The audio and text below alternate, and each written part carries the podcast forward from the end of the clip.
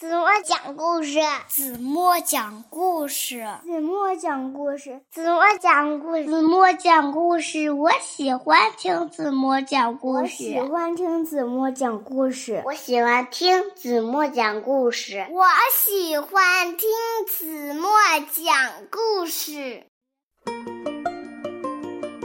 亲爱的小耳朵们，欢迎收听子墨讲故事，也欢迎关注。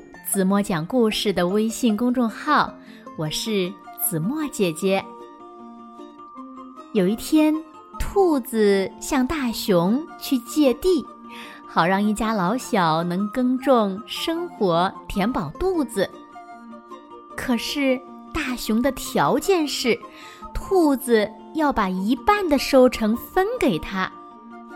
那这下子，兔子该怎么办呢？让我们一起来从今天的绘本故事中寻找答案吧！一起来听故事：兔子借地。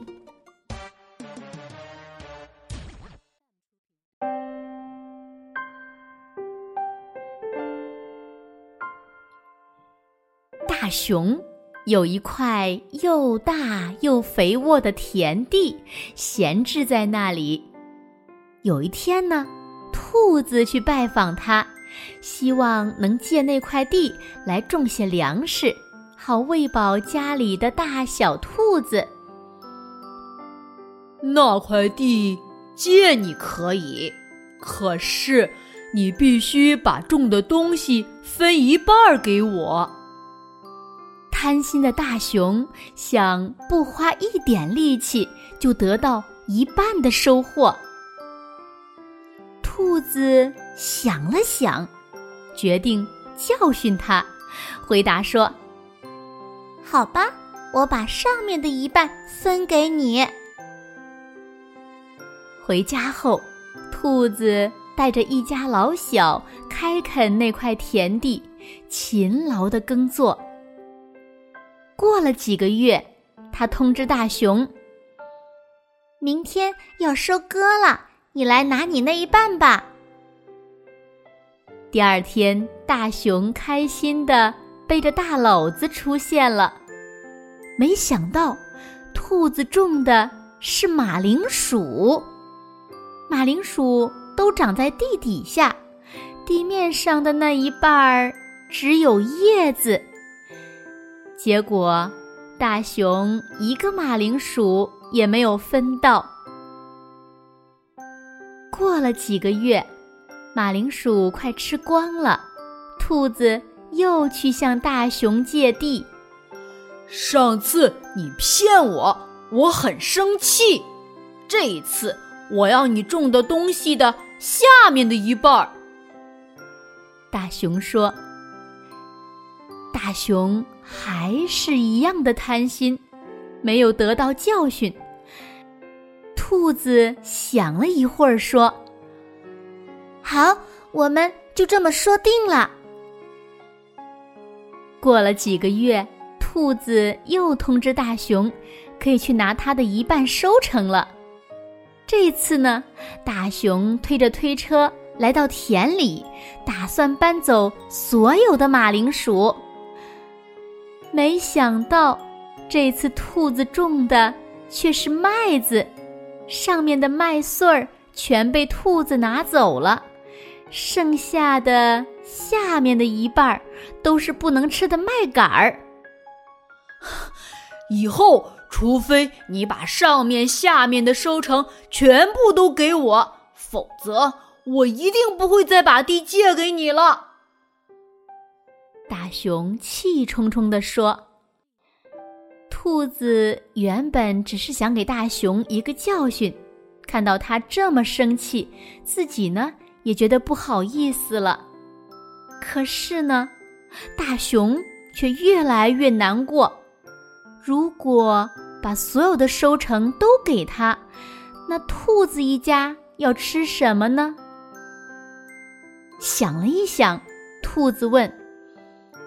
既然你要上面和下面的收成，那可以将中间的一部分留给我吗？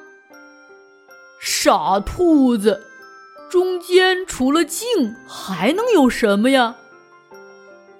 大熊心里想，于是呢，就决定继续将地借给兔子。这一回，大熊呀，每天都跑到田里偷看兔子在做什么。等他发现兔子种的是玉米时，只有伤心的偷偷离开了。哎呀，都是我自己不好，一直想占兔子的便宜，这一次又别想分到东西了。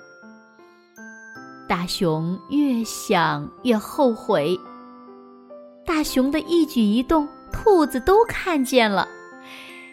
一天早晨，大熊醒来，打开大门，发现门口有一大篓的玉米，还有一张字条，上面写着：“大熊先生，请收下这份礼物，感谢您将地借给我们，让我们可以耕种、生活，填饱肚子。兔子敬上。”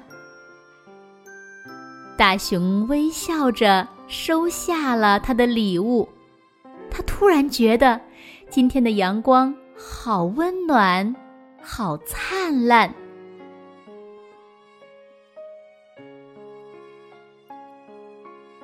好了，亲爱的小耳朵们，今天的故事呀，子墨就为大家讲到这里了。那今天留给大家的问题是。是谁送给大熊一篓玉米呢？如果小朋友们知道正确答案，就在评论区给子墨留言吧。同时呢，也请小朋友们想一想，这是为什么。好了，今天就到这里吧。明天晚上八点半，子墨依然会在这里用一个好听的故事等你回来哦。小朋友们，如果喜欢听子墨讲故事的话，不要忘了在文末点亮再看，因为你的每一个再看都是对子墨最大的支持和鼓励呢。当然了，也欢迎小朋友们把子墨讲的故事分享到朋友圈，让更多的好朋友和你们一样，每天晚上八点半都能听到子墨讲的好听的故事，好吗？好啦，今天。就到这里吧，轻轻的闭上眼睛，一起进入甜蜜的梦乡了。晚安喽。